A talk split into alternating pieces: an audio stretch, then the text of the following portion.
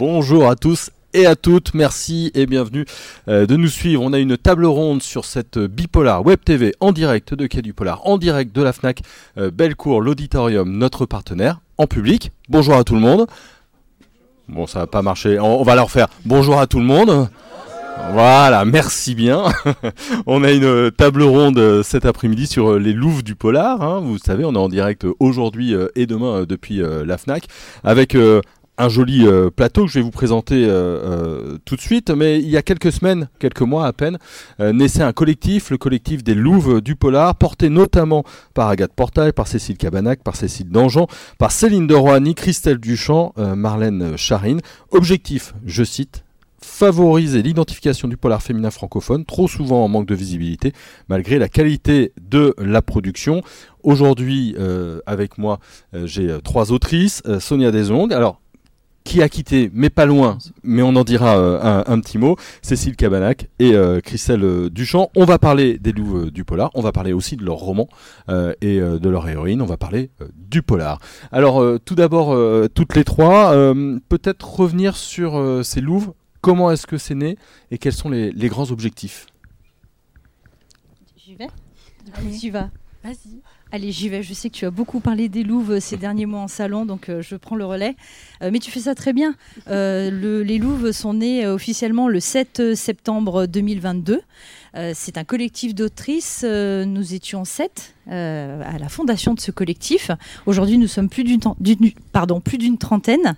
Euh, et euh, ce collectif, ben, comme tu l'as dit, Jérôme, a pour vocation de, porter la, voix des femmes dans le polar, même dans le, roman noir dans sa généralité, parce qu'on porte toutes les voix. Et les, membres du collectif œuvrent pour mettre en place des actions concrètes auprès des libraires, auprès des partenaires, auprès des médias comme Bipolar par exemple, qui nous soutient énormément d'ailleurs, merci. Euh, voilà, on est là pour mener des actions. Et euh, c'est là où justement on pourra évoquer euh, le rôle de enfin, Sonia. Si on, œuvre pour le collectif, et dans le collectif, on est là pour défendre toutes les femmes dans le polar. Donc voilà, on, œuvre à, à 30, mais après c'est pour étendre la voix de la femme au sens large dans le polar. C- C'était bien. C'était bien. Non, non, un, petit, un petit mot à rajouter peut-être Euh, non, en fait, c'est vrai que le collectif est né d'un constat tout simple, c'est-à-dire qu'entre nous, déjà, quand on était en salon, euh, on s'est on s'est rendu compte qu'on avait des bibliothèques très masculines pour ce qui concernait le polar, et on s'est dit c'est quand même un peu dommage parce qu'on est nombreuses. Et, euh, et en parlant avec les lecteurs, on s'est rendu compte que oui, les, les filles du polar euh, manquaient de visibilité. Et on s'est dit, bah, on, va, prendre le problème à bras le corps, hein, on va s'en charger euh, nous-mêmes, on va faire en sorte qu'on soit plus visible et, on est ravis de voir qu'en quelques mois, on a, obtenu euh, un peu de, la visibilité qui nous manquait. Et, beaucoup de lecteurs nous disent que grâce, à, grâce au collectif, ils ont découvert de nouvelles plumes. Et c'était le but. D'ailleurs, louve ou pas louve, ça, on, on y tient beaucoup. On n'est pas limité à nos membres. Ce qui est important, c'est de montrer que toute la richesse du polar euh, féminin francophone. Louve ou pas louve Moins louve. Sonia, un- peut-être un petit point. Euh, T'as annoncé que tu étais un petit peu en recul. Oui, alors juste euh, pour revenir sur les origines des origines du, du collectif, je tiens euh, quand même à, préciser aussi que c'est une réflexion bien sûr euh, commune, mais euh, également avec Céline Dangean, nous l'avions évoqué, suite à une discussion avec Eric Giacometti. C'est intéressant de relever que c'est un homme qui se posait les questions, les bonnes questions, nous aussi hein, quand même, hein. mais lui m'a demandé un jour pourquoi y a-t-il un plafond de verre hein, au-dessus de vous, les femmes, dans le polar? Et je précise aussi, euh, on dit lecteur, hein, mais je pense que la nuance est importante. Il y a comme une sorte de dissonance, c'est-à-dire qu'il y a 85% de lectrices euh, dans le polar. Je pense d'une façon générale, les femmes lisent plus de romans. Euh, pourquoi euh, accordent-elles leur confiance, je dirais, parce que c'est vraiment le mot. Une femme, un jour, euh, une lectrice, est venue vers moi. Euh, je ne pense pas qu'elle m'ait lu. Elle me découvrait aussi. Bon, bref, et euh, elle m'a dit euh, J'espère que c'est bien parce que. Je, je- je vous le souhaite, hein, mais les hommes sont plus crédibles. Hmm. Voilà.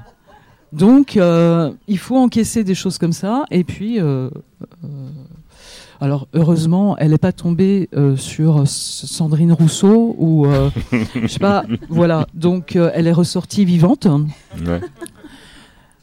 Et effectivement, j'ai accompagné les Louves parce que, on va dire, je suis par rapport à certaines Louves installée. je ne parlerai pas de mon âge, mais voilà, je suis installée et puis donc j'ai donné en quelque sorte cette euh, mon nom, voilà, ma voix aussi. Puis je me suis peu à peu, euh, à pas de louve, retirée. Euh, pas du tout parce que je trouve le collectif complètement nul et puis que elles sont hystériques ou j'en sais rien. Mais non, non, au contraire, c'est un travail formidable hein, qu'elles font toutes en donnant cette visibilité aux, aux non-louves. Mais je ne voulais pas, alors ça c'est vraiment une réflexion personnelle, je ne vais pas prendre non plus tout le monopoliser là, mais euh, euh, je voulais exister, continuer du moins exister euh, en librairie, voilà, par mon nom. Et pas être totalement assimilé aux loups. Mais ça, c'est autre, un autre débat. la force des loups et des louves, c'est la meute.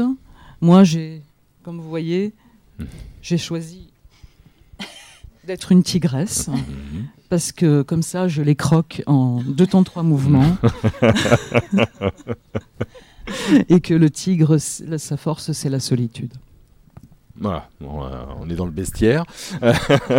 Et donc toi, Jérôme, tu es plutôt quoi euh, Moi, je suis plutôt un hanneton, euh, par exemple. C'est pas mal, un hanneton. Oh. Voilà. c'est ça. Un bon ton, alors. Un bon, ouais, c'est ça, un miton, pour rester dans la musique. sur les, les, premières actions, il y a eu des vitrines. quelles étaient un petit peu les premières actions, les premiers axes que vous vouliez explorer ou proposer? Alors, les premiers axes, c'était bien sûr euh, la librairie, le libraire au sens large. Euh, donc déjà, on a euh, œuvré avec les libraires indépendants notamment, et aussi quelques libraires de grandes chaînes qui nous ont suivis sur ces vitrines des Louves. C'était une semaine courant novembre 2022, où en fait on a envoyé tout le nécessaire, donc des kits, du graphisme, des affiches, des marque-pages, pour que les libraires puissent créer, constituer des vitrines entièrement composées d'autrices de polar francophones. Et euh, ça a plutôt bien marché puisqu'on a eu 52 libraires qui nous ont suivis, euh, voilà, et qu'on a porté euh, à 7. Donc c'était beaucoup de boulot. Mais les libraires ont vraiment bien répondu à l'appel. On a les maisons de la presse aussi qui nous soutiennent. Donc on a réussi, et Bipolar encore une fois, donc on a vraiment réussi à fédérer et les libraires indépendants et des grands groupes à nous suivre. Et on est vraiment ravis du résultat. Alors c'est énormément de boulot bien sûr, mais il y a de belles retombées, on est très heureuse c'est ce que j'allais vous poser des questions, parce qu'en plus, moi j'ai vu des articles dans Le Progrès, La Dépêche, dans euh, Midi Livre et, sur euh, différents journaux, dans différents journaux. Est-ce que euh, vous attendiez à une telle visibilité et comment est-ce que vous la jugez avec le recul? Peut mieux faire. Peut mieux. non, c'est bien. On n'avait pas d'objectif en fait. on s'est dit qu'on allait se lancer, qu'on verrait et euh, on est très agréablement surprise. Après, la, presse, elle est difficile à intéresser, euh, je pense déjà par rapport au genre du polar, et le polar féminin francophone euh, est, peut-être encore plus difficile à... je sais pas, peut-être qu'on n'est pas assez séduisante, je veux dire, par rapport à nos textes, attention, parce que sinon on est quand même. Mais je veux dire que c'est peut-être ça le, le truc, parce que on a aussi constaté une chose, c'est que le, polar féminin étranger ne souffrait pas d'un de, manque de visibilité. Euh, donc on est en train de, d'essayer euh, au maximum d'intéresser les journalistes à ce qu'on fait.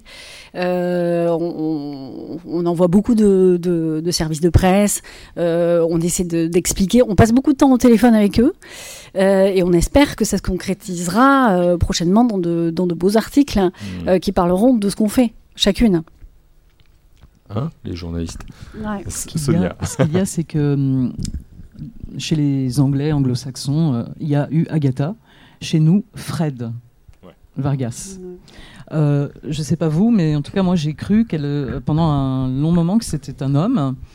Et pourquoi, en France, il y a justement cette espèce de, blocage et, et, je dirais, on en a discuté hier avec Marin Ledin, de machisme il m'a dit, je crois qu'il faut le soulever et le dire. Et je me dis peut-être que c'est culturel aussi. La France est un pays latin par rapport aux autres pays, euh, aux pays anglo-saxons et scandinaves notamment, où il n'y a absolument pas ce problème euh, de visibilité des, femmes dans le polar. Ah, C'est-à-dire quand même une double problématique. Une, problématique d'autrice et une problématique de francophonie, entre guillemets. Un peu, oui. oui. C'est vrai qu'en Espagne, il n'y a pas vraiment cette difficulté-là pour les autrices euh, de polar. En Espagne non plus. Non. Oui, mais alors du coup, là, on est aussi un peu chez les, euh, chez les latins. Ben, oui, euh, donc, donc je. je oui, mais ben, en Espagne, ils sont plus. voilà. Non, mais c'est un mystère. C'est quand même un peu mystérieux, cette histoire-là. D'ailleurs, depuis le début, on fait des petits appels à des étudiants de sociologie parce qu'il y, y, a vraiment un, un super sujet euh, pour essayer de comprendre les raisons qui expliquent cette espèce de blocage psychologique qui, qui, qui fait penser qu'une femme est trop douce, qu'elle est une maman, qu'elle est, elle est pas légitime dans, le, dans, dans ce rôle de euh, qu'elle ne saurait pas raconter la violence ou euh, ce qui est ce qui est évidemment complètement faux. Les filles d'hiver le montrent bien d'ailleurs. Enfin c'est mm. euh, donc il faut qu'on travaille là-dessus, mais on s'y attelle. Les psys pourraient peut-être répondre. Aussi, ouais. non mais c'est vrai. C'est un, autre appel. Que vous disent les, journalistes ou, les libraires qui sont un petit peu réticents? Moi, je me souviens dans d'autres domaines, qui sont les domaines de, la science-fiction, il y avait des freins parfois de méconnaissance euh, tout simplement, ils n'en parlaient pas parce qu'ils ne connaissaient pas, ou euh, de sujets qui pour eux manquaient un petit peu d'intérêt par rapport à des sujets plus, euh, plus forts en littérature générale. Qu'est-ce que vous disent un petit peu les retours négatifs? Parce qu'on a parlé des retours positifs. Que vous disent les gens réticents? Alors moi j'ai pas trop été aux prises des, des gens réticents, peut-être plus toi Cécile qui a porté tout l'aspect service presse. Euh, d'une manière générale, il y a une méconnaissance de la production euh, littéraire euh, féminine. Et, du coup, c'est vrai que quand on transmet notre communiqué de presse et qu'on arrive avec une trentaine de noms d'autrices, déjà, il y, y, a un étonnement. Hmm. Et quand en plus notre discours euh, revient à dire ne vous limitez pas à cette trentaine d'autrices, il y en a tout un tas d'autres, parce que d'ailleurs nous on, reçoit des, demandes euh, quotidiennes euh, d'autrices qui ont envie d'intégrer le collectif. Et là, on, a un peu limité nos, entrées parce que parce qu'on est une trentaine et que c'est déjà un paquebot énorme à, à manœuvrer. mais c'est vrai que du coup, les retours des journalistes, c'est ah bon, on n'imagine on n'imaginait pas qu'il y avait une telle production en fait. Hmm. Donc. Euh, oui, et sur aussi cette méconnaissance qui euh, touche aussi de plein fouet le grand public. Euh, mais comme tu disais, nous les premières, hein, puisque moi, quand j'ai un petit peu observé, après avoir édité, enfin après avoir vu mon premier polar édité, je me suis penchée sur ma bibliothèque et il y avait 99% d'auteurs masculins. Et c'est après que j'ai découvert euh, mes consoeurs. Euh, donc euh, quand je dis grand public, c'était aussi moi avant que j'investisse le milieu du polar. donc c'est pas du tout péjoratif. Et c'est vrai que le grand public a moins connaissance des femmes parce qu'on est moins présente aussi dans les médias. Et euh, c'est ce qu'on essaye de faire avec les Louves. Et on l'a bien vu, euh, Cécile et moi, on était au Festival de Cognac euh, en octobre. Et on, a été, on était très nombreuses en termes de parts. Il y avait énormément de femmes autrices. Et les, lecteurs, enfin les visiteurs, étaient stupéfaits parce que, enfin moi, plusieurs fois, on m'a dit Oh là là, mais vous êtes vachement nombreuses à écrire du polar. Et ils, achetaient, pour le coup, ils n'avaient pas du tout d'a priori ni de clichés sur notre écriture. Donc on peut pas non plus toujours voilà, tirer à bout portant sur les gens. C'était juste, en effet, comme tu dis, une connaissances. Et euh, c'est aussi se montrer, ben, euh, qui est du polar, dans les salons, euh, montrer qu'on est là. Vous êtes parti à 7, vous êtes 30 maintenant, vous avez d'autres candidatures. Est-ce que ça veut dire que ça a répondu tout de suite à un besoin qui n'était pas forcément exprimé? Oui, oui, oui, clairement. Oui, oui, clairement. Euh, euh, et puis, euh, comme je disais tout à l'heure, c'est vraiment l'union fait la force. C'est-à-dire que toutes, et avec nos compétences diverses, avec nos, notre connaissance de, ben, nos contacts, connaissances dans certains milieux, Cécile, voilà, qui connaît bien la presse, chacune, moi qui suis plus sur l'aspect graphisme, chacune va investir le collectif avec ses capacités ses compétences, avec ses contacts. Et du coup, c'est vraiment se serrer les coudes ouais, pour que l'union fasse la force. Ensemble, on est, on est plus forte et, euh, et tout ça sans se tirer dans les pas, sans se tirer dans les pattes, en bonne sororité, en bonne entente. Comment ça fonctionne un, collectif comme, euh, comme les Louves Parce que nous, on voit euh, les publications sur les réseaux sociaux, on voit les actions, mais j'imagine qu'il y a foule de discussions et, de mécanismes en, en internet. C'est fait les gros yeux. On va pas en parler.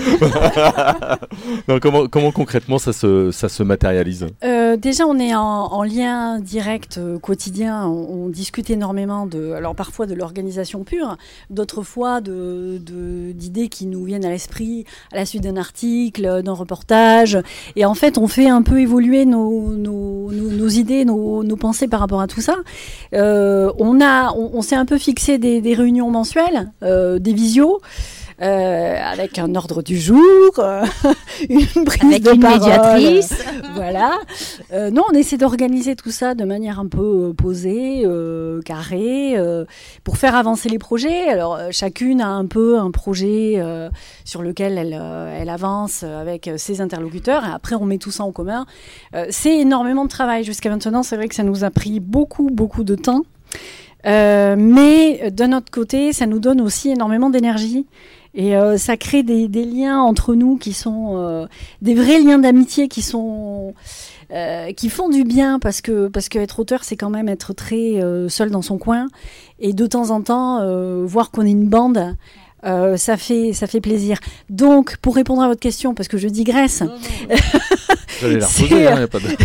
c'est à la fois très carré par moment et euh, très bordélique à d'autres en fait. Ouais, il y a de l'émulation, il y a de... Ça, ça, ça, phosphore euh, tout ensemble. Oui, Sonia. Christelle, mais justement, si tu parles effectivement de méconnaissance, euh, et ce n'est pas la faute tout le temps aux lecteurs, aux lectrices, d'où vient ce manque de visibilité? D'où vient? Salon, la chaîne du, du livre, peut-être les libraires. Je ne veux pas, je, encore une fois, je, on n'est pas dans. J'accuse, hein, mais euh, non, non, du tout. Euh, mais pourquoi, justement euh, Les lectrices, les lecteurs hein, voient des noms de femmes auteurs scandinaves, ils vont les acheter. Oui, il y a la confiance qui est Voilà, il y a la confiance, elles sont visibles, elles sont. Mais justement, à part, effectivement. Fred Vargas, qu'on met. bon, il y a Sandrine Colette qui est passée, elle, dans la blanche maintenant, enfin blanche noire quand même. Karine Gibel. Voilà, bien sûr. Mais après, c'est un peu le flou. Euh, lors d'une émission, vous êtes formidable sur France 3. Le journaliste me disait, vous êtes peu nombreuses. J'ai commencé à lui faire la liste. Il n'en revenait pas. Et là, euh, effectivement, qu'est-ce qui se passe? Pourquoi? C'est peut-être un petit tout, euh, une petite succession de compositions de plein de petites choses, comme tu dis. salon, c'est-à-dire alors voilà, oui, alors le mot interdit, le, le P-word, la parité, euh, la parité, oui, c'est-à-dire, alors encore une fois, on n'est pas à 50-50 parce qu'on est à peu près 35%, 40 à faire du polar et être autrice de polar. Euh, donc euh, une sorte d'équilibre en fait en salon, une sorte d'équilibre aussi dans les rayonnages des librairies. Et parfois, c'est vrai qu'on voit les, dans parfois les, gondoles qui sont inondées de, des grands titres, des, entre guillemets des gros vendeurs. Mais c'est aussi un peu le serpent qui se mord la queue, c'est-à-dire que nous aussi, on les comprend les libraires. C'est-à-dire qu'à un moment, la nouveauté de, euh, de Monsieur hum, qui fait super bien vendre, ben, elle est en avant, mais c'est, enfin, c'est évident. Donc c'est à nous aussi de euh, faire ce travail-là euh, et à rappeler, rappeler qu'on est là. De, conscientiser tout le monde sur la, la, problématique. Quelles sont un peu les, les, actions que vous allez mener là dans les, les prochains mois? Est-ce qu'il y a des choses qui sont, qui sont prévues, qu'on peut dévoiler? Alors, Il est prévu de dormir, surtout pour Cécile. on, avait dit, on, avait dit pas les cernes. Bah, parlons-en. Euh, non, on va faire un recueil de nouvelles quand même. Ah, oui. Très bien. Oui, donc il est en, il est en phase de fabrication. Et on a un partenariat avec Bipolar aussi, qui devrait arriver sur avril, un joli partenariat. Mhm. Et, les choses viennent euh, au fur et à mesure. En fait, euh, c'est vrai que comme on a moins d'un an quand même, et en mm. moins d'un an, je trouve qu'on a fait pas mal de choses. Euh, régulièrement, on a une boîte mail inondée de propositions qu'on étudie lentement. Enfin, on se donne un peu le temps pour pas courir dans tous les sens, mais il y aura, il y aura forcément de, de, belles choses qui vont se monter. On est toutes motivées pour ça et ça, va le faire. Vous n'allez pas envahir l'Elysée seins nus quand même Non, non, pas prochainement. bah, si tu viens pas, il n'y a plus beaucoup d'intérêt. Hein. Voilà, ah, on a basculé dans. euh, non, non, moi j'ai entendu un truc euh, en tant que lecteur, j'ai entendu recueil de nouvelles, mm. euh, donc une anthologie un petit peu manifeste. On a, on a plus d'informations. Et non. on n'a pas d'éditeur, on n'a pas de sommaire. Euh, en fait, on est vraiment en train de, de le fabriquer. D'accord. Euh, c'est vrai qu'on est très nombreuses. Euh, sur sur l'ensemble de nos membres, il y a des filles qui ont vraiment des plannings de dingue. et qui, qui, qui, essaient de trouver le temps et la place de, de, produire une belle nouvelle. On veut que ce soit un recueil qui soit qualitatif, ça c'est essentiel. Et, et, donc on est complètement en train d'y travailler et on se laisse le temps.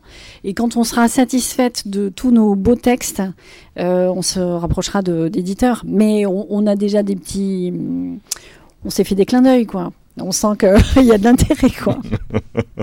J'aime bien la, stratégie des, clins d'œil. Euh, bon, on peut vous retrouver sur les réseaux sociaux. Il y a un site, hein, euh, évidemment. Et... Il y a un très beau site réalisé par Céline de Roigny, qui est autrice de Polar. Donc un très beau site, des réseaux sociaux euh, qu'on essaye euh, de rendre très actifs, une page YouTube aussi où on mm. parle des on parle des copines, des non-louves, des louves, où les copains aussi, aux copains auteurs parlent des autrices. Euh, et où on fait quelques bêtises de temps en temps pour Noël, pour voilà, des petits trucs rigolos. Moi j'ai vu une, vidéo de cascade, enfin de, de, combat entre guillemets, qui vaut son besoin de, de, cacahuètes que je recommande d'aller voir. Donc tout ça demande à être développé. Il y a Facebook, Instagram, YouTube. YouTube voilà. Voilà. Oui, c'est bon. Merci Jérôme, c'est bon. Non, non, euh, non, non, non, non, non, non, On va peut-être se mettre sur TikTok, mais on verra. Mmh. Au sommaire de la prochaine réunion euh, visio. Voilà. on a compris. Euh, je, voulais qu'on en profite aussi pour évoquer vos, vos trois nouveautés.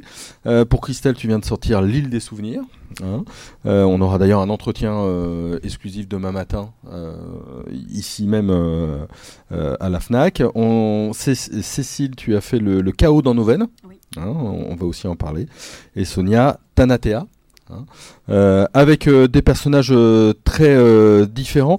Je voulais commencer par toi, Sonia, avec ton personnage d'Esther flic un peu fatigué, qui décide d'aller un petit peu se reposer dans une île sur le lac Léman. Alors ça m'a bien intéressé, on parlera de l'île sur, euh, sur un lac, c'est toujours un, concept. Est-ce que tu peux nous parler un petit peu d'Esther? On a dit qu'on, que c'est moi qui pitcherais, mais j'ai dit déjà un, petit mot. C'était un piège. C'était un piège. Pardon. Euh, alors déjà, euh, avec Cécile, donc nos deux livres sont édités chez Fleuve. Oui. et Esther, bonne question. Elle fait partie d'un trio de femmes euh, qui se connaissent depuis l'enfance, euh, qui ont une sorte de, pacte euh, à la vie et à la mort, une pacte de sang quand même, un, pacte pardon de sang, hein, c'est pas pas rien. Elles ont grandi dans la même cité, au Serroise. Sont de cultures assez différentes, mais en même temps, il y a des choses qui les ont fortement unies, réunies. Donc il y a Esther, Laïla et Hélène. Euh, chacune de familles euh, effectivement euh, culturellement différentes, notamment Hélène qui, qui, se démarque pour des idées familiales un peu extrémistes. Et donc voilà, elles grandissent ensemble, elles font les 400 coups ensemble, et elles décident de s'engager dans la police euh, en se suivant justement euh, à quelques intervalles d'un an ou voilà. Elles atterrissent toutes les trois à la PJ lyonnaise. Euh, et donc le livre commence sur un chapitre qui est assez triste, hein, puisque l'une des trois est dans un cercueil. c'est l'enterrement de l'une des trois. Le cercueil descend en terre hein, et on ne sait pas, on ne saura pas laquelle avant la fin du livre. Voilà. Et Esther, donc, elle est un peu plus que fatiguée. Euh, oui, elle est euh, euh, marquée par des choses qui lui sont arrivées que je vous laisserai éventuellement découvrir si vous décidez de partir pour Tanatea. donc, elle quitte la police. là encore, hein, c'est, ce sont des femmes dans un contexte masculin, majoritairement malgré tout, même s'il y a de plus en plus de femmes dans la police avec euh, euh, exposé, euh, bien sûr, de façon parfois ambiguë aussi, avec bon, les femmes flics. Leila, qui en plus d'être femme flic, est quand même d'origine pardon, marocaine, donc considérée comme traître par voilà quelques membres de la, fin, de la cité, etc. Bon, donc Esther s'en va. Esther décide de, tout quitter. Elle emporte avec elle des choses très lourdes et elle trouve une, elle découvre une annonce comme ça, préposée au café. Moi, j'aime bien ce, côté un peu euh, de folie. Hmm.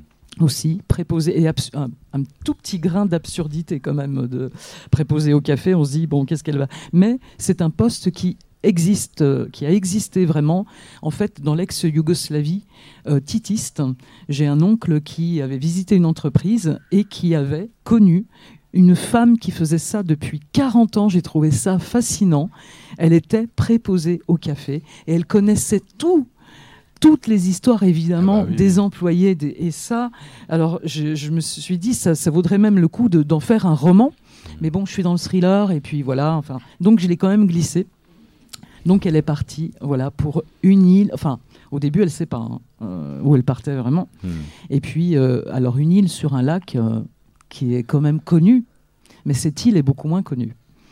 Et cette île est liée on va dire à un marché euh, un marché qui d'ailleurs, même dans la réalité, enfin, ces temps, c'est le marché de la mort.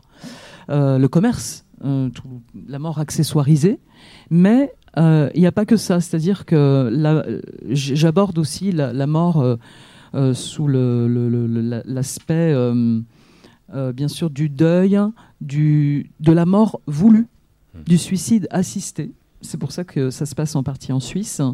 Euh, l'euthanasie n'est pas légalisée, hein, euh, mais c'est le suicide assisté. Vraiment, c'est important. Donc, c'est la personne qui va elle-même prendre euh, la, substance létale et elle est accompagnée. Donc, voilà, Esther va là-bas et elle va disparaître. J'arrête là, je pense. Ouais, j'ai laissé volontairement le silence. Je trouvais que ça tombait bien, quand même. Hein, c'est pas mal il, est, il, a, il a plein de choses dans ce silence-là. On, va y revenir un, petit peu. Euh, Cécile, dans le chaos dans nos veines, alors là, le, personnage de, flic, euh, malheureusement, on trouve son cadavre. Euh, une, une policière qui était très impliquée dans son travail, pas toujours très aimée par ses collègues. Et malheureusement, le livre commence sur son décès. La découverte de, son corps dans une maison abandonnée, dans un bois, à, quelques kilomètres de Bergerac. Et cette, euh, scène de crime est complètement euh, euh, illisible pour le, capitaine Brissot qui intervient en pleine nuit, qui est un flic un peu usé, pas très motivé, aux prises avec des difficultés. Avec son épouse et, tout ça lui semble très pesant et il a envie de dire que c'est un suicide quoi. et puis passons euh, et, et, en fait au cours de cette nuit euh, pendant la levée du corps et pendant que tous ses, ses collègues sont en train de s'activer, lui descend dans la cave parce qu'il a envie d'avoir la paix. Et manque de bol pour lui, il tombe sur les restes d'un corps en décomposition dans une cuve d'acide. À partir de là, c'est c'est l'enfer pour lui parce que ça veut dire qu'il va vraiment falloir se mettre au, travail et que ça va, ça va être quand même une affaire extrêmement compliquée, notamment du fait qu'il va devoir la gérer avec sa subordonnée qui est Marianne de Cointet, qui est une fille hyper ambitieuse. Euh, qui ne s'en cache pas d'ailleurs, et qui a envie de monter très très haut, et qui a bien l'intention de régler cette affaire, mais vite fait, bien fait quoi. Et ils vont se, ils vont se, se se, se, se, faire des, des, des, mauvais coups. Enfin, ils, se respectent pas vraiment au début. Ils, ils sont sans cesse dans une espèce de tension qui finit par avoir des conséquences sur, euh, sur, euh, sur cette affaire, évidemment. À la fois, euh, elle la ralentit par moments, à d'autres moments, elle l'accélère parce qu'ils se disent des choses qu'on ne se dit pas en temps normal quand on est en bonne entente. Mais là, finalement, c'est l'occasion de, se, de parler franchement. Et, et, tout ça finit par par, euh, par faire avancer cette enquête qui, par ailleurs, parce que euh, compliquons les choses, a aussi des explications dans le passé. Donc on a, on a deux temps dans ce, dans ce roman on a une histoire dans le passé avec des affaires qui ont été gérées par notre flic disparu, et puis le temps présent avec nos deux flics qui doivent essayer de comprendre ce qui a bien pu se passer. C'est un peu long. Non, non, non, c'était bien, c'est bien, c'est bien. euh, Christelle, alors, autre île, pas tout à fait euh, une île physique, mais une île plus euh, psychologique. L'histoire de Delphine, 22 ans, elle vient à Lyon, elle fait la fête, elle est lyonnaise, voilà, et puis malheureusement, elle va se faire kidnapper. elles seront deux, il n'y en a qu'une qui, qui survit. J'ai bien pitché le début Voilà, nickel. Ok. C'est à toi. Merci Jérôme. Euh, oui, j'ai fait un petit mix de mes deux consoeurs, euh, une île et euh, une maison abandonnée. Ouais, J'avais pas trop d'idées, donc je, je, trouvais que c'était sympa. Merci les filles. oui, c'est l'histoire de Delphine, comme tu dis, qui est étudiante à Lyon, qui vit une existence un petit peu débridée parce qu'elle a eu une éducation très stricte, donc c'est l'indépendance. Donc elle en profite allègrement. Et un soir, comme elle va de mauvaise rencontre en mauvaise rencontre, elle suit la mauvaise personne et elle va se réveiller enchaînée à un radiateur. Quelques jours plus tard, elle, va vivre sept jours assez difficiles. Euh, quelques jours plus tard, elle est euh, une amie, Maëlys, la rejoint. Euh, et l'une des deux ne, va pas, ne va pas survivre.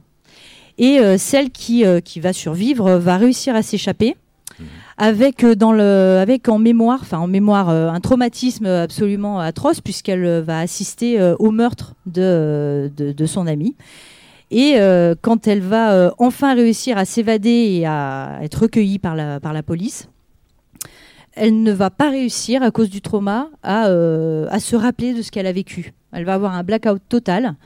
et le commandant en charge de l'enquête va tout faire pour remonter le fil de ses souvenirs mmh. et pour retracer un petit peu ce qu'il s'est passé et essayer de retrouver dans sa mémoire bah, peut-être l'identité du tueur on a compris avec la, valeur des souvenirs, sont-ils vrais, sont-ils réinventés? Exactement, avec la notion euh, de, de d'amnésie dissociative, de souvenirs, de faux souvenirs, exactement. Hmm. Comment on compose des, personnages avec des passés euh, aussi lourds, avec euh, des traumas, avec des choses, de la fatigue et, des choses qui les soucient? Comment est-ce qu'on les Comment est-ce qu'on les construit? Est-ce qu'il y a une liste de traumas, entre guillemets Une fiche de personnage Comment on fait? Sonia, pour Esther oui, alors euh, il y a une, pardon, une sorte de bible de personnages, hein, bien sûr, avec euh, les, profils, les caractéristiques, les personnalités aussi. Euh, mais tout ça, ça se façonne. Je compare souvent ça au modelage. voilà, avec une armature, hein, de, on met de la terre, de l'argile, ou de voilà, et on, et après on enlève, on retire de la matière, on affine, voilà. Et les personnages, à un moment donné, même si au départ on les imagine telle ou telle façon, euh, à un moment donné, ils vont prendre une sorte d'autonomie et ils vont nous, nous, prendre par la main. Ils vont nous souffler des choses aussi. Euh, ils vont euh, nous dire non non mais là on ne veut pas aller dans cette direction on veut aller dans une à la limite dans une autre les interactions aussi entre personnages c'est comme si on était en train finalement de raconter quelque chose qui se passe réellement dans une autre dimension et ça moi j'adore c'est fascinant.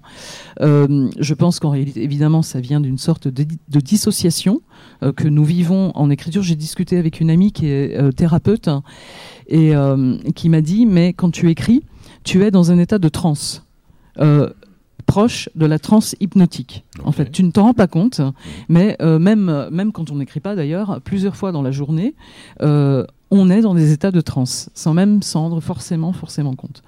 Donc, euh, tout ça, ça évidemment, euh, c'est très, euh, c'est un terreau très fertile pour pour construire des personnages. Et puis, avec, bon, effectivement, on peut pas inventer des pathologies mm. si on veut qu'une personne souffre de dissociation ou de schizophrénie ou de, de, psychose. dans l'homme de la plaine du Nord, je me suis tapé une liste de, de perversions. Donc là, voilà.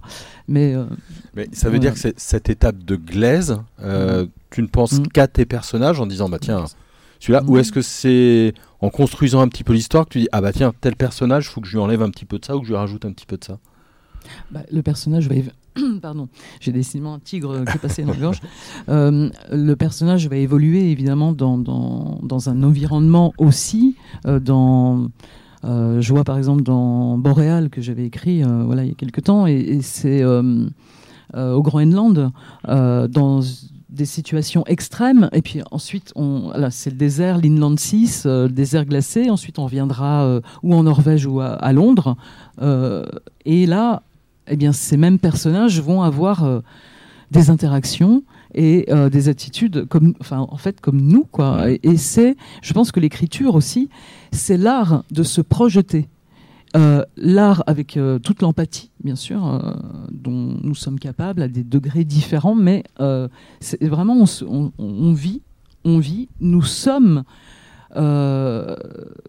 tous les personnages à la fois et en même temps nous ne sommes aucun personnage. Enfin, voilà, donc tout ça, ça va, ça va enrichir, en fait, euh, enrichir sans arrêt. Après, je ne peux pas tout expliquer non plus, parce qu'il y a une grosse part quand même de euh, d'instinct, euh, heureusement, et d'intuition.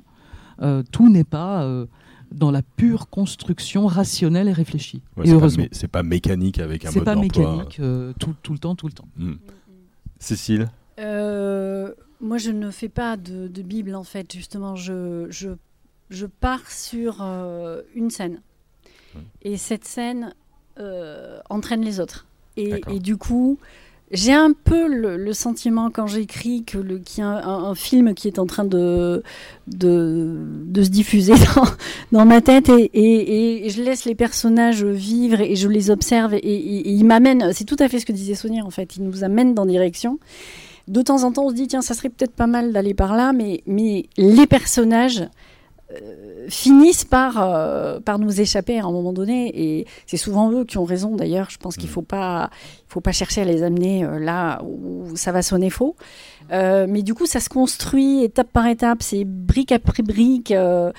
moi, j'aime bien ça, être surprise. Donc, je, je suis la, fille qui ne fait pas de plein. Je sais que ça étonne souvent beaucoup, mais j'ai besoin d'être surprise. Et, et c'est cette surprise que les personnages créent, euh, chez moi, c'est mon grand bonheur en fait. Euh, voilà.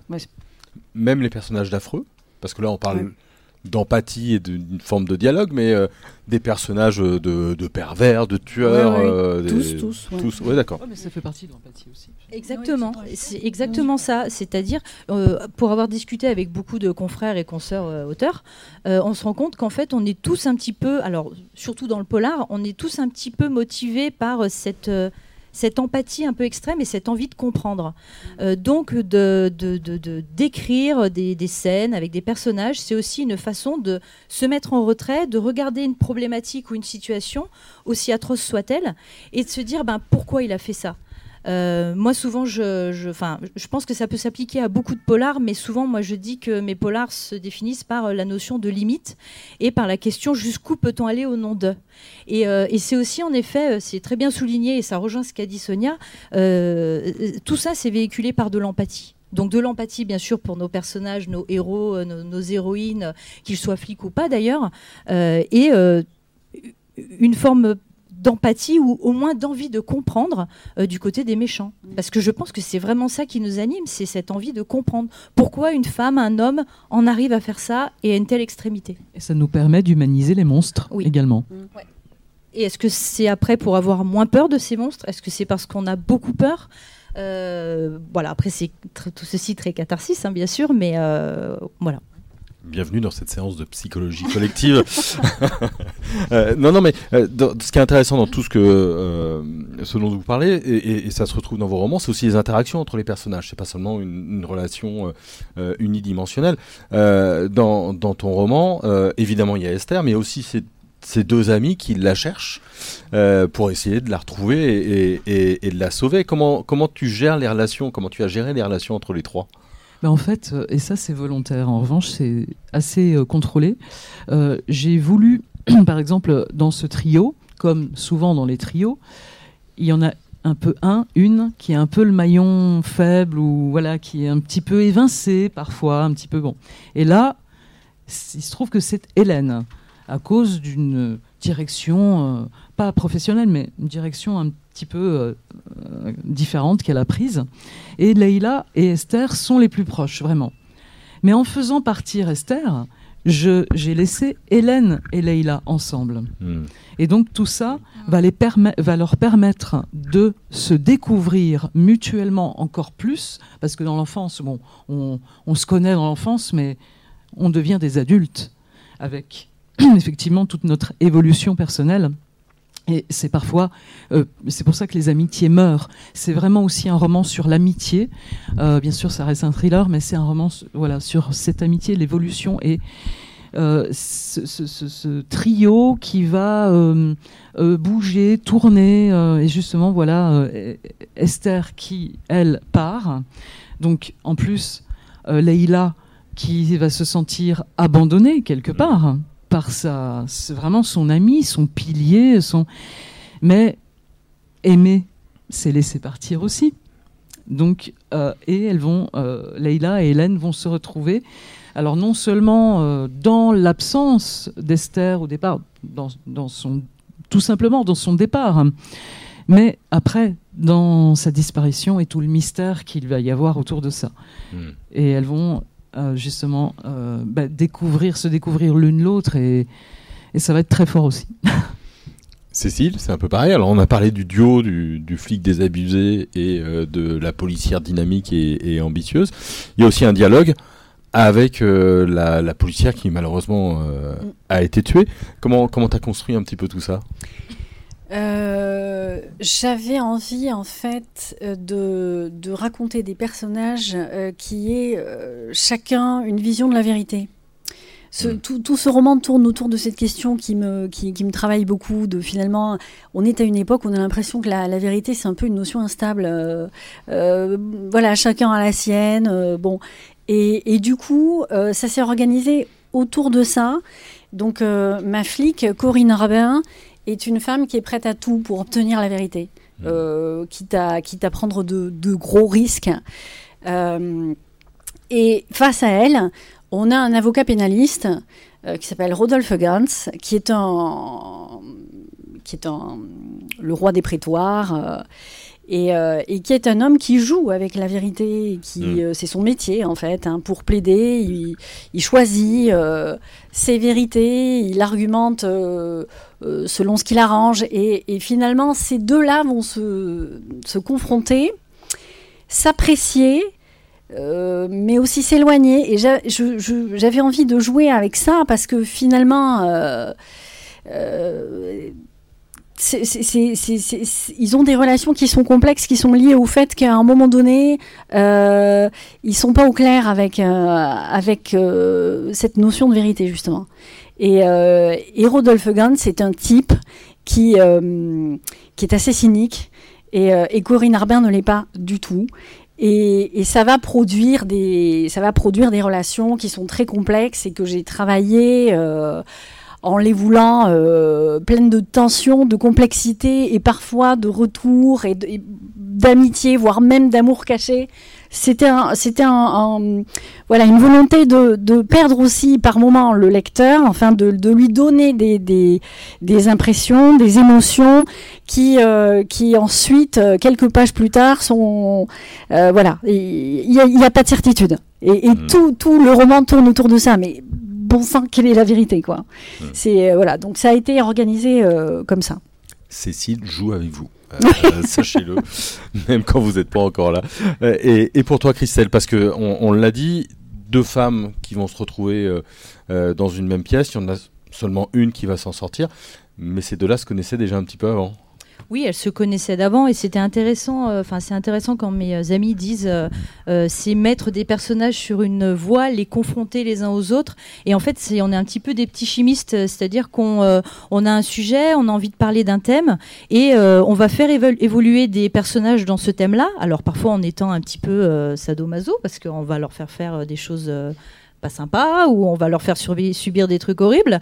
Euh, donc voilà, on est un petit peu dans le, dans le bassin d'incubation. Et moi, j'avais justement envie, euh, la construction de mon récit, elle est, linéaire dans sa chronologie. Euh, c'est-à-dire que je me suis dit, finalement, comment se passe une enquête de manière classique? Donc, on a la victime, éventuellement un témoin, le commandant qui va enquêter, et après toutes les personnes annexes qui vont un petit peu graviter autour de cette enquête. Bon, ok. Partant de ce principe-là, je me suis dit, j'avais vraiment envie de coller au personnage et de coller au moment où l'intrigue se déroule, au personnage qui vit ce moment-là de l'intrigue. Donc je me suis dit, bah, en fait, tu vas découper ton roman en cinq parties. La première partie, ce sera la victime. La deuxième partie, ce sera la seconde victime. Je vous en dis pas plus. La troisième partie, ce sera le commandant qui va enquêter etc., etc. Et vraiment, on va avoir le point de vue de chaque personnage sur le moment du récit euh, qui le concerne en fait. Et là aussi, c'était un petit peu voilà euh, bassin d'incubation euh, pour être au plus proche de mes personnages. Et du coup, quand la victime souffre, est torturée, l'idée c'était d'avoir son ressenti à elle et d'être au plus proche de ce qu'elle vit plutôt que finalement d'avoir un, commandant, un enquêteur qui est euh, en retrait sur cette affaire, qui arrive une fois que le cadavre est là et qui dit ah ben, qu'est-ce qui s'est passé, euh, levé de corps, etc. Euh, voilà, c'était vraiment pour suivre toute la chronologie d'une enquête de la victime à, la résolution de l'enquête. Oui, ça évite une narration froide. Et, et Exactement. Oui, surtout que c'est un récit que j'ai vraiment essayé de teinter avec beaucoup de psychologie sur beaucoup d'aspects différents. Donc voilà, ça me, ça me permettait euh, encore plus avec cette construction-là d'être au plus près des personnages et de la psychologie qui tient un rôle à part entière dans le roman. Hmm. Il y, a quelque chose aussi qui, vous unit, c'est les, lieux. Euh, ce sont les lieux. Euh, et les lieux sont toujours importants parce qu'ils ne sont pas neutres, qu'ils soient métaphoriques ou, réels. Je reviens sur notre Tanatea, sur notre île au milieu d'un lac. Alors une île au milieu d'un lac, ça veut dire qu'il y a un isolement somme toute relatif. Mais pourquoi une île? Euh, Pourquoi pas un, pays un peu isolé ou une province un petit peu isolée ou un château perdu dans une forêt? Pourquoi pas? Et pourquoi pas? Non, j'ai eu euh, quelques rares retours euh, regrettant que ce ne soit pas un huis clos mais quelque part, c'en est un quand même. Mmh. Donc, euh, je ne sais pas trop euh, ce que certaines lectrices, hein, puisque c'était des lectrices, mais entendent par huis clos, vraiment. Euh, je dirais que chez Christelle, d'après ce que tu as dit tout à l'heure, c'est métaphorique. Tanatea, alors, c'est à la fois géographique, c'est physique, c'est métaphorique également, puisque c'est l'île d'Esther, quelque part. Et je voulais donner à une région, qui a priori n'a pas, sauf peut-être pour des gens qui viennent de l'étranger de loin, mais qui n'a pas d'exotisme forcément pour, euh, des lecteurs francophones, pour des lecteurs français, ou voilà. Eh bien, si il y a justement cet exotisme qui est euh, dû à l'atmosphère très étrange, pesante, mystérieuse de l'île, puisque euh, est, très liée à Esther en fait, parce qu'on va s'apercevoir que dans cette amitié qu'elles vivent, toutes les trois, et justement, bon, Hélène et, Leïla qui restent un petit peu en rade et qui vont euh, s'intéresser à vraiment euh, être très unies autour de la disparition d'Esther, elles vont en plus découvrir qu'Esther n'était pas vraiment celle euh, qu'elle pensait mmh. être aussi. Et c'est aussi drôle parce que même avec des romans différents, euh, il y a des éléments communs. Bien sûr, hein, on est là euh, dans une sorte de l'inspiration, là encore, douce. Et qu'est-ce l'inspiration et d'où elle vient? Et, c'est fascinant de voir que finalement, on peut faire sien les propos aussi que euh, tiennent des consoeurs. et quand elles racontent aussi si bien leur, leur, roman et l'analyse aussi, on, on s'aperçoit que quelque part, il y a vraiment des passerelles. Et ça, c'est c'est à la fois, euh, ouais, à la fois rassurant, à la fois. Euh, et donc voilà, bon, moi j'ai eu envie de partir. Euh, déjà, j'aime les îles. Déjà, même spontanément, surtout ces derniers temps, j'aimerais me barrer, oui, sur une île. donc, j'ai mon île à moi. j'ai mon île, imagine, ouais, j'ai mon île à moi. C'est une île musicale, une île, bien sûr littéraire, parce que quand j'écris, je suis sur mon île. Euh, et j'en ai en ce moment besoin euh, plus que jamais finalement. Et Tanatea, alors euh, également parce que l'insularité est aussi bien limitée on, est en principe, a, on peut y arriver, mais on a peut-être du mal à, en repartir. Hein. Il y a un film qui date et qui, pour moi, est, mon, enfin, un chef-d'œuvre, et c'est Papillon. Euh, avec Steve McQueen. Hein, donc voilà, ces îles dont on ne, finalement on, ne part pas où on a du mal à partir, ou voilà, il peut se passer plein de choses sur cette île, sur, sur une île. Et en même temps, pour moi, c'est une notion quand même d'infini. Donc c'est pour ça que j'ai voulu voilà, parler de la mort, puisque la mort est une éternité également, d'après ce qu'on connaît pour le moment, hmm. grâce à la science. J'avais d'autres questions sur la mort, on, en parlera euh, peut-être après. Le Périgord, oui. les étangs, un oui. peu. oui, le Périgord, on se dit tiens, c'est pas une, c'est pas une zone de polar plus que ça. Et pourquoi pas? Pourquoi pas ben voilà beaucoup de forêts. Oui, oui, oui, la forêt. la forêt, c'est récurrent. Enfin, les forêts, c'est pour moi, ça fonctionne comme les îles. C'est-à-dire que c'est des lieux qui, qui, qui très vite, euh, en, fin d'après-midi, deviennent sombres. Euh, il y a une ambiance qui se dégage toujours des forêts. Moi, je, passe des heures à, marcher dans les forêts. Hein, je suis spéciale. Et j'aime bien y voir des, des scènes. Euh, euh, qui, sont toujours un peu dérangeantes, euh, euh, qui, qui, créent, qui créent de, l'anxiété chez, chez le lecteur. J'aime beaucoup ça. et, du coup, j'ai choisi le Périgord parce que justement, je me disais, tiens, jusqu'ici, j'ai fait des zones. le premier roman, il se passait en Auvergne en hiver. la petite ritournelle de l'horreur, on est dans les Yvelines, les coins les coins pagais des Yvelines. Je me disais, est-ce que c'est pas une facilité ça? Et du coup, tiens, on va aller dans le Périgord, tout le monde s'imagine que ça va être bien, qu'on va bien manger, que ça va être sympa. Et pas du tout. Pas du tout. Donc voilà, je, me suis amusée avec ça. Et euh, donc il y a des petites scènes euh, du, roman où... Euh, bah, oui, je, je, pense que le lecteur, il, il aura peur de cette ambiance très, très sombre et très particulière. Est-ce qu'il change le récit, le lieu? Est-ce que est-ce que le, le, fait que tu sois dans le Périgord, ça aurait pas pu se passer dans les Yvelines? Joli eh, département par ailleurs. Hein. Ouais, eh ben je je pense pas. Je pense que le lieu euh, le lieu euh, définit énormément ouais le récit. D'ailleurs souvent j'y pense quand je me prends à rêver d'une d'une adaptation audiovisuelle. Euh, je me dis tiens euh, si on me disait ok pour cette histoire mais on la délocalise, je sens que ça va me poser un problème parce que le décor est un personnage et la région est un personnage euh, de l'histoire. Et donc oui, je pense que c'est important. Juste pour quand la neige danse, par exemple, euh, il y a eu une option euh, à un moment donné dessus, voilà, pour une adaptation. et il voulait, alors ça se passe quand même dans les environs de Chicago, et il voulait faire un tournage dans le Jura, quoi. Voilà. ça m'a fait drôle. Et Penelope Cruz dans, dans, le Jura, ça peut le faire euh, aussi. Pourquoi pas, C'est autre chose, quoi. Ça ramène tout de suite. Euh, bien sûr. Euh, j'aime le Jura. Hein, oui, très bon fromage et, très bon vin. et très beau paysage. Christelle, alors toi, le, lieu est, métaphorique, l'île des souvenirs. Hein. on a bien compris que c'est le continent un petit peu perdu de, de, la mémoire. De, de ton héroïne, de, de, la mémoire. Comment est-ce que tu le le conçoit Quel rapport euh, tu as avec ça? Est-ce que parce que la couverture, c'est une île, c'est l'approche euh, par une barque euh, d'une île. Comment est-ce que toi, tu l'imagines, cette île-là? Alors, déjà, pour répondre à ta enfin, pour rebondir sur la question de la couverture, c'est une, adaptation libre d'un tableau de Böcklin, qui est donc l'île des morts, qu'on a dévié vers l'île des souvenirs. J'avais envie, en fait, de donner un, un rôle à une œuvre d'art. Euh, et donc, dans l'île des souvenirs, euh, ce tableau de Böcklin euh, tient une place à part entière et il va être vecteur justement d'évasion, vecteur de voyage pour une de nos deux prisonnières qui va fuir par ce tableau, qui va vivre son choc traumatique. Alors, le vivre et le fuir en même temps, via et grâce à ce tableau. Donc c'est euh, oui, c'est métaphorique. Euh, ça sert le propos euh, du roman puisque toute la question va être de comment est géré un trauma, qu'est-ce qui se passe pendant un trauma, quels éléments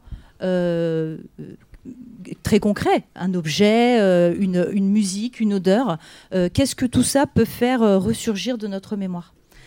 Euh, il y a eu plein de, d'expériences, notamment menées par Freud, euh, des analyses, euh, où en fait il a reçu une patiente un jour qui se plaignait d'être incommodé par des odeurs de, pâtisserie brûlée. Donc il a mené toute une psychanalyse et petit à petit, en décortiquant un peu le trouble, il s'est rendu compte que cette odeur de pâtisserie brûlée, en fait, s'apparentait plus à une odeur de tabac. Et euh, ils se sont rendus compte, à force de discussion, que cette odeur de tabac, euh, né d'un traumatisme. En fait, cette femme avait été éconduite par l'homme qu'elle aimait, et cet homme fumait le cigare. Et alors voilà, il a vraiment fallu investir la mémoire et le souvenir de cette femme pour, pour expliquer tout ça. Et c'est ce que j'essaye de faire dans l'île des souvenirs. Comment, avec un objet aussi, alors c'est pas banal hein, dans le sens littéral du terme, mais un, tableau, comment finalement euh, peut-on euh, exhumer euh, des souvenirs de la mémoire de quelqu'un qui a vécu un trauma? L'inconscient comme un continent perdu. Exactement, ouais. Voilà, Philosophie Magazine, bonjour. on, arrive au, bout de, notre table ronde. Est-ce que vous avez des, questions? Je rappelle qu'on est en, public, en direct de la FNAC Bellecour pour Quai du Polar et la Web TV. Est-ce que quelqu'un a une question? Après, je vais être obligé de les libérer. Hein, donc, on a des louves et une tigresse. Une fois, deux fois, trois fois. Bon, eh ben écoutez, Merci euh, à tous euh, et à toutes de, nous avoir euh, écoutés. Merci à vous qui êtes derrière votre ordinateur ou avec votre téléphone portable en train de nous suivre. Puis surtout, merci à, toutes les trois pour cette discussion. Merci. on vous retrouve tout de suite en dédicace et en plus on vous retrouve à Quai du Polar et nous on se retrouve demain pour la Bipolar Web TV à l'occasion de Quai du Polar. Bonne journée et bonne soirée à tout le monde.